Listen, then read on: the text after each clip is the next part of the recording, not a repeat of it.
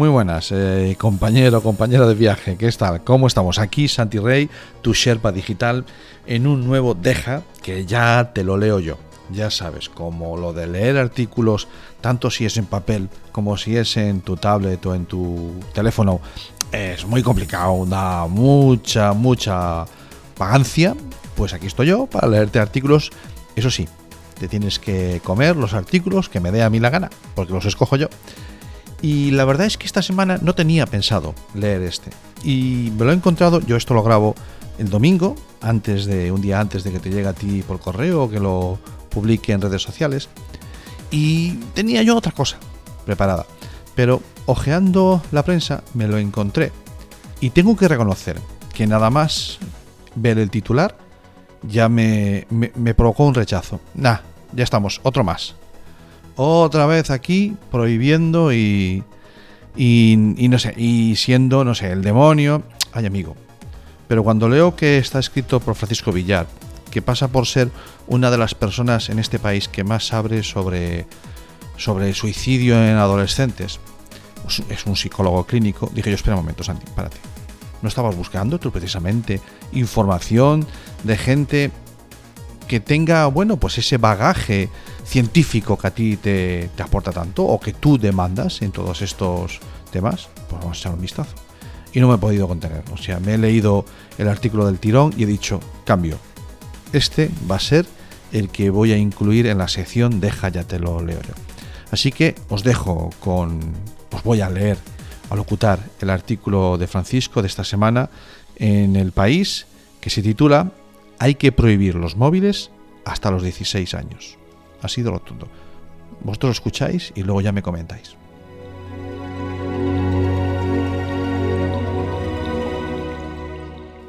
Como psicólogo clínico me dedico desde hace 10 años a la atención directa de familias con hijos menores de 18 años que deciden acabar con su vida o lo intentan.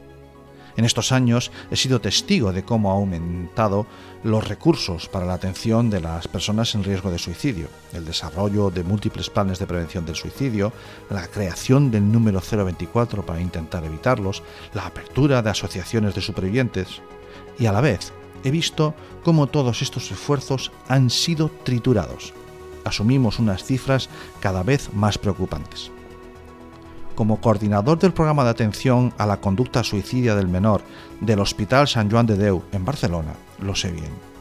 En nuestras urgencias hemos pasado de atender 250 episodios de conducta suicida, ideación, amenazas, gestos y tentativas en 2014 a 1000 episodios en 2022.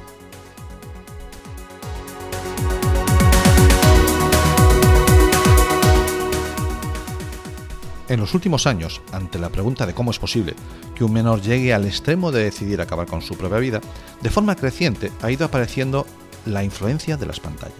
No, las pantallas no han inventado el suicidio, no son responsables de que éste exista, pero en la infancia y la adolescencia sí parece ser en parte, uno de los factores responsables de su incremento, de la mano del aumento del malestar de los adolescentes, de las nuevas violencias a las que se ven expuestos y también, y muy importante, de la pérdida de habilidades para afrontar la vida.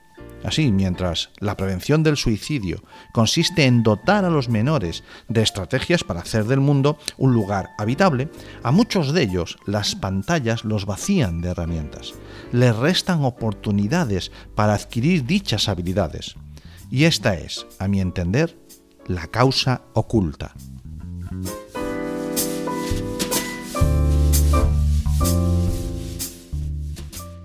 En mi despacho he ido oyendo a estos chicos y chicas con atención. Refieren situaciones de ciberacoso, agresiones sexuales empeoradas con la humillación de ser grabadas y compartidas, la influencia que ejercen en ellos la infinidad de perfiles en las redes sociales que alientan al suicidio. Afloró otra realidad más profunda. Ahora llegan con mayores sentimientos de vacío, con una actitud totalmente pasiva ante el mundo, incapaces de hacer propuestas a sus situaciones, esperando una suerte de solución mágica externa además de su desvitalización, su falta de ganas de vivir, de hambre de experiencias nuevas, saturados de fuegos artificiales sin sentido, sin contenido, sin narrativa.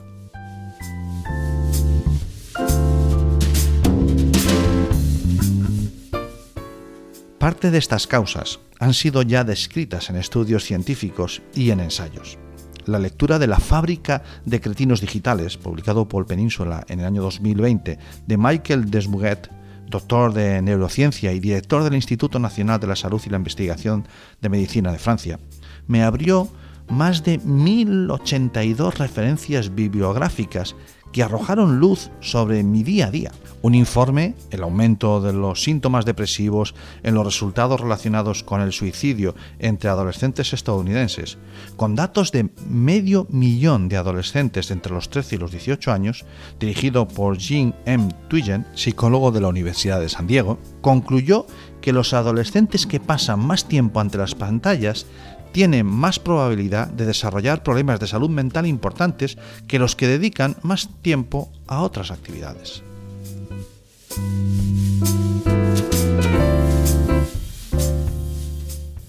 La mayoría, el 57% de las chicas adolescentes estadounidenses, refieren tener sentimientos de desesperanza y tristeza. La prevalencia de la ideación suicida ha ido aumentando en Estados Unidos entre 2008 y 2019, pasando del 9,2 al 18% según varios estudios. Por ejemplo, suicidio y comportamiento suicida del año 2008 o prevalencia del comportamiento suicida en niños y adolescentes entre 1989 y 2018. En España el 48,9% de los jóvenes han pensado alguna vez en suicidarse, frente a un 47% que no lo ha pensado nunca, tal y como publicó el Barómetro Juvenil sobre Salud y Bienestar 2023, elaborado por la FAD y la Fundación Mutua Madrileña, en el Día Internacional de la Salud Mental.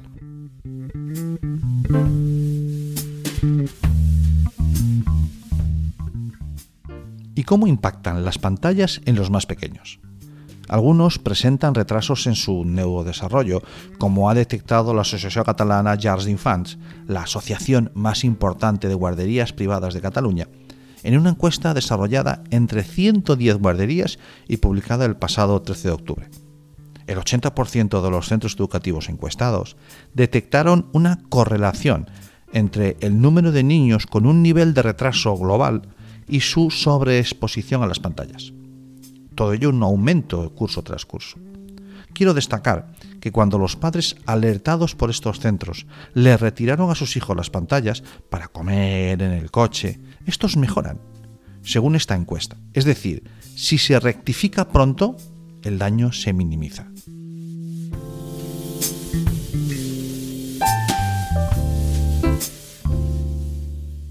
El tiempo frente a la pantalla puede afectar a la capacidad de los menores para desarrollarse de manera óptima, confirma un estudio, asociación entre el tiempo frente a la pantalla y el desempeño de los niños en la valoración de su desarrollo de 2019, con datos de 2.500 menores entre un año y un año y medio que publicó la revista americana JAMA.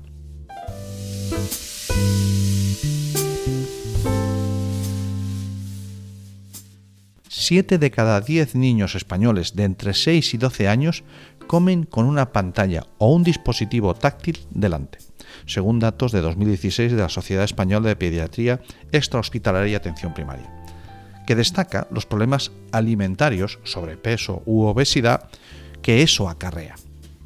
Por mi experiencia, los procesos internos de negociación, la gestión emocional, de tolerancia a la frustración que está teniendo que poner en práctica un niño que está sentado delante de un plato sin querer estar ahí y siguiendo las indicaciones de un adulto son esenciales para la vida adulta. Por no hablar de la importancia de ser consciente del propio acto de la alimentación y de la capacidad narrativa de las pequeñas cosas, una actividad con un inicio, un desarrollo y un final. Ni que decir tiene el de la tolerancia a la espera, que en terapia requiere de un proceso de entrenamiento en el que al niño se le ponen unos tiempos de espera que incrementan de forma progresiva. Primero entrenando a aguantar 5 minutos, luego 10. Sí, hay habilidades que hay que entrenar. ¿Y qué mejor entrenamiento del tiempo de espera que un trayecto en coche o en transporte público? Hay aquellos, cuando llegamos, ¿falta mucho? Aquellas interrogaciones sin fin.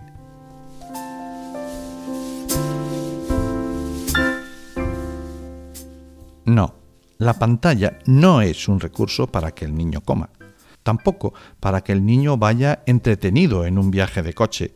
La pantalla es una interferencia en el desarrollo de los propios recursos para tolerar la vida cotidiana. Lo mismo sucede con el aburrimiento, gran fuente de imaginación y motor de la creatividad. La pantalla no es un recurso para que el niño no se aburra. Es la mejor forma de incapacitar el desarrollo de sus propios recursos y el mayor enemigo de la imaginación.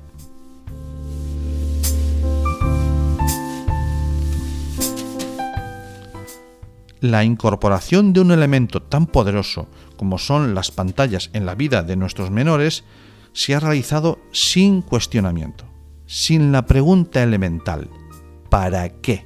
Alguien ingenuo y bien pensado podría creer que las Big Tech están en una contienda desmedida entre ellas, que compiten por el excedente conductual en la era del capitalismo, de la vigilancia, una vigilancia que nos señala ya la socióloga estadounidense Shoshana Zuboff que lo hacen a tal velocidad que les impide hacer estudios para analizar las consecuencias de sus innovaciones. En El valor de la atención, publicado por Peninsula el año 23, el divulgador escocés Johan Hari entrevistó a importantes desarrolladores de Silicon Valley que han sido incapaces de seguir en el negocio. Algunos incluso se enfrentaron a sus compañeros, pero se volvieron a engañar. No se enfrentaban a estos, lo hacían a la culpa por lo que habían estado haciendo, a su yo del pasado.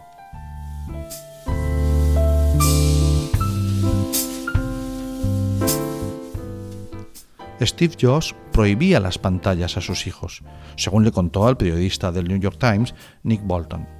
También es de dominio público que en muchas escuelas de Silicon Valley los menores tienen acceso a pizarras y a tiza, no a pantallas. No parece muy ético hacer negocio con algo que cada vez más estudios afirman puede provocar daños a los niños. Tampoco es justificarse culpando a los otros padres, tachándolos de irresponsables, ignorantes e incompetentes en una suerte de argumentos lógicos siniestros, como yo protejo a los míos, que los demás protejan a los suyos.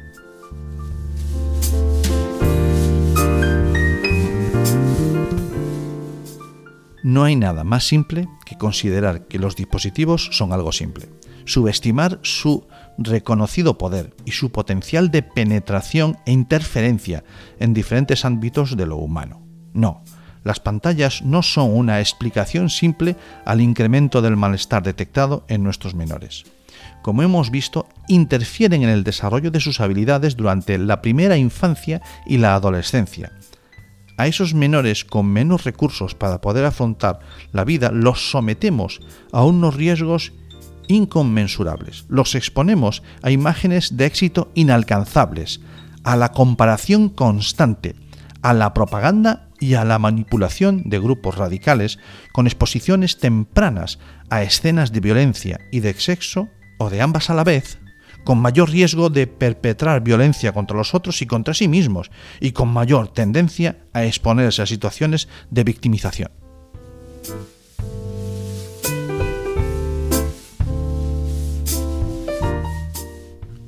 La adolescencia es una etapa difícil y eso no parece que vaya a cambiar. Evolutivamente ha de ser así. Pero ahora la evidencia científica también relaciona el aumento desmesurado de ese malestar con el abuso de las pantallas y lo evidente es que no estamos respondiendo como corresponde. Es sangrante que sigamos dejando o deseando de forma pasiva que se regule solo. Mas cuando las horas que pasan nuestros menores ante las pantallas no dejan de aumentar, la pandemia desempeñó su papel en esta tendencia, estimándose de 9 horas diarias en menores de entre 11 y 14 años en Estados Unidos y entre 3 horas diarias en menores de 2 años. Lo mismo ocurre en la edad de acceso al primer dispositivo, que en algunos entornos sucede cada vez antes. Muchos menores lo reciben como regalo de comunión, sobre los nueve años, Una encuesta online de la empresa de investigación GAT3 estimó que un 20% de los niños españoles menores de 10 años tienen móvil.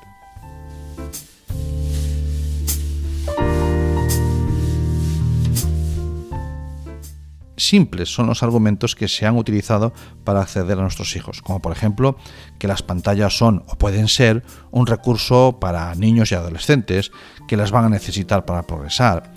Esta afirmación no puede resultar más atractiva para padres, aportadores de recursos por excelencia, pero la infancia y la adolescencia son dos etapas de desarrollo continuado de la persona en las cuales son mucho más importantes las oportunidades para desarrollar sus propios recursos que los recursos externos cualquier ayuda o recurso que pretenda facilitar los retos propios de la infancia o de la adolescencia puede tener un grave potencial de incapacitar a la persona para el desarrollo de dichas habilidades.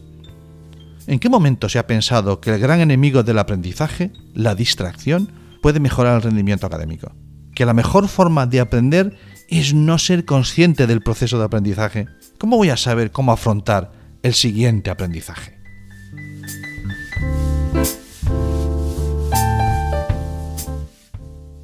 En el ámbito de las relaciones, el funcionamiento es exactamente el mismo. Nos han vendido las pantallas como un recurso para socializar y relacionarnos. Además han tenido la habilidad de decir que cuando estamos mirando una pantalla estamos conectados.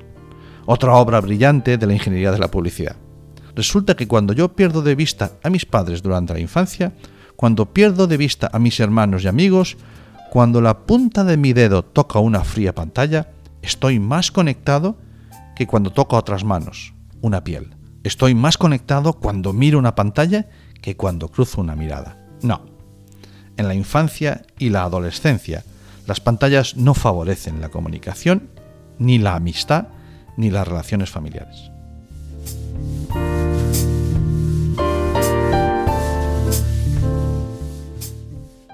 Gracias a la valentía de los directores de varios centros escolares, hemos observado que lo único que pasa cuando le quitas el móvil a un grupo de menores es que la vida se abre camino y brota con fuerza la interacción, el movimiento y el conflicto visible. Durante la infancia y la adolescencia, todo el tiempo que se pasa mirando una pantalla es tiempo perdido, tiempo perdido de oportunidad de desarrollo de habilidades sociales, de pérdida de desarrollo empático.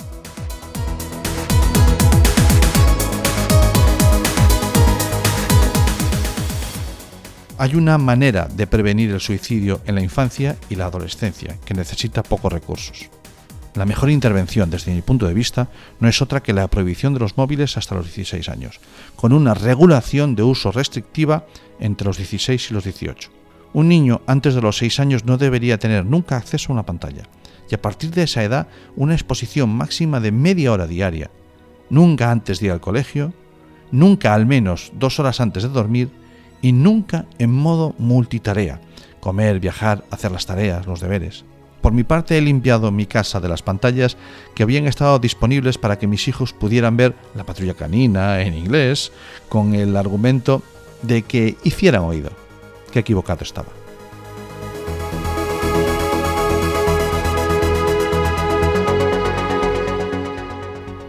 Bueno, pues no sé cómo te ha quedado el cuerpo después de esta locución de este artículo. Yo, por mi parte, lo dejo ahí. No, no quiero aportar nada.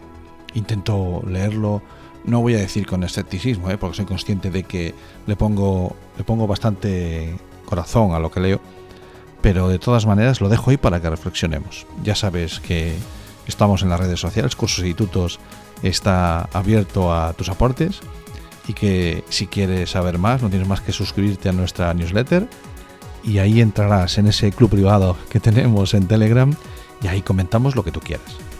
Así que sin más, nos vemos, nos oímos en el próximo programa.